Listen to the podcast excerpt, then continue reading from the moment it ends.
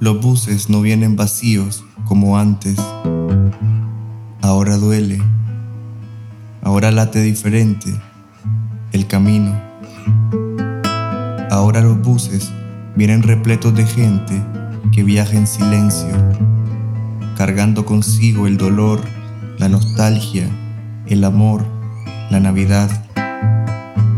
Van sonrientes a la frontera busca de los coyotes que les alquilan cuartos para pasar la noche acribillados de zancudos.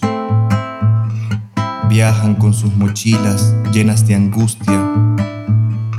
¿Quién sabe por qué se van? ¿A dónde van? ¿Con cuántas caravanas se han ido? ¿Cuántas veces han cruzado la frontera? Ahora que hay fronteras y nos dividen los pasaportes.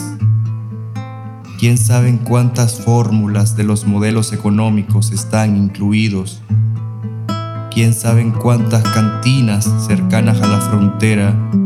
¿En cuántos burdeles? ¿En cuántas cárceles clandestinas dejaron sus sueños? ¿En cuántos desiertos?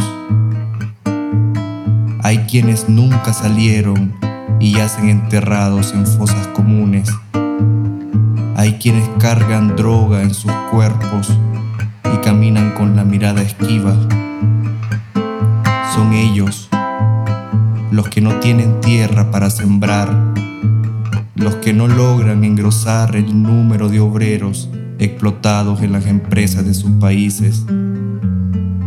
Los padres, hijas, nietos, abuelas, los que van rumbo a ser explotadas son los condenados a la pobreza, paridos en la pobreza, expulsados por ser pobres, exiliados por ser pobres, aborto de las religiones y las constituciones de sus países, los que blasfeman el hambre, los que huyen de la guerra y encuentran guerra por ser extranjeros Pienso en cuántas personas he despedido con un saludo.